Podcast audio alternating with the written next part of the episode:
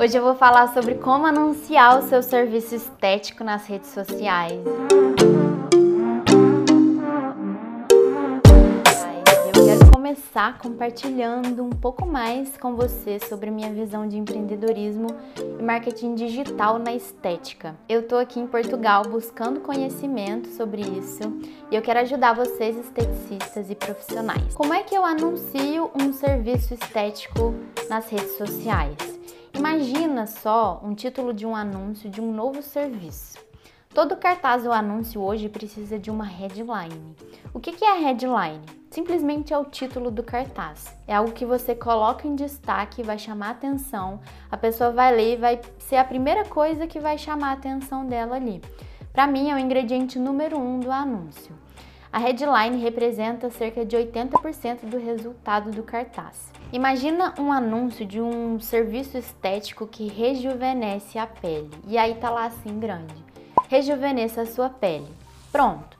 Despertou a atenção e as letras miúdas embaixo só vai ler quem realmente estiver interessado em rejuvenescer a pele. A headline chamou a atenção de quem quer rejuvenescer a pele. Só que essa headline não pode ser uma headline do tipo agenda aberta ou novo serviço. Isso não funciona mais. Já funcionou no passado e agora não funciona mais. Tende a não funcionar. A cliente muitas vezes ela não quer comprar o teu produto, ela quer a transformação. A pessoa olha e fala: "Nó, tava precisando dessa transformação". Então a headline tem que ser criativa, tá? Sobre avaliação gratuita, quando você for lançar um serviço estético novo, eu recomendo que você solte um. Comece amanhã. E aí nesse anúncio eu recomendo que você coloque um pouco de escassez também, claro, se for íntegro e verdadeiro.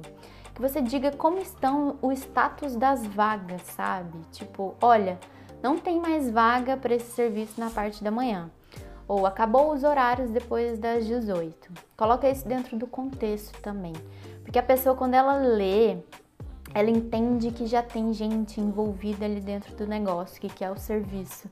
Isso ativa também o gatilho da prova social e da escassez. A pessoa entende que é real e que vai funcionar. Tipo, ah, eu vou ficar de fora? Começa amanhã e tem poucas vagas. Aí a pessoa pensa, ou eu tenho que já marcar ou ligar para marcar. E pode ter gente que vai querer pagar até um sinal para reservar a vaga e não ficar de fora, entende? E não tem nada falando sobre avaliação gratuita. Eu não recomendo que vocês, esteticistas, falem sobre avaliação gratuita.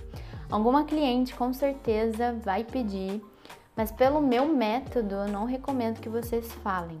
Outra coisa interessante também, se você é esteticista ou profissional da beleza e só posta o preço dos seus serviços, Entra no feed, só tem ali preço, anúncio. A tendência é a seguinte: muitas clientes olham para aquilo e simplesmente passam, porque não chama a atenção. Isso cria uma pequena objeção também. É legal sim que você poste o anúncio dos seus serviços para mostrar que você executa eles, mas cuidado para não ser excessiva. Então a recomendação que eu te dou é: você poste você com a mão na massa, posta você fazendo o serviço nas suas clientes, porque isso prova que você é uma boa profissional. E no marketing isso ativa também o que chamamos de gatilho da prova social. Entenda que se você está divulgando seus serviços, existem três perfis de possíveis clientes, tá? Existe aquele público que já te conhece, que já estava interessado no seu serviço, já te segue, já conhece seus passos e tudo mais. Existe um segundo público que quer o seu serviço, mas ainda não sabe que você existe, não conhece seu espaço, nem seus serviços, enfim.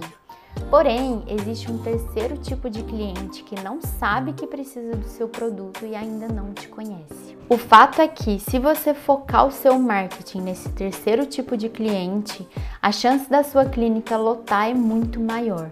Lotar o seu centro estético, lotar o seu espaço de beleza, dobrar sua clientela, enfim, seja o que for.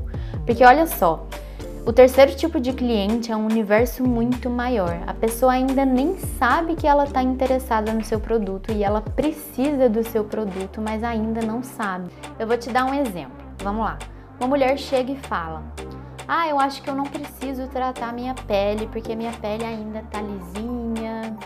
Mas se for ver, realmente ela tá desidratada ou ela tá oleosa demais daqui a pouco começa a aparecer linha de expressão, entende? Na verdade, se você tiver um tempinho ali de conversa com essa cliente e mostrar para ela que ela precisa sim de um tratamento, as chances são que ela vai querer comprar.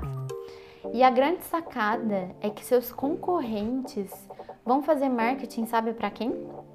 Só para o tipo de cliente número 1 um, e no máximo para o número 2, mas a grande maioria nunca faz para o tipo de cliente número 3.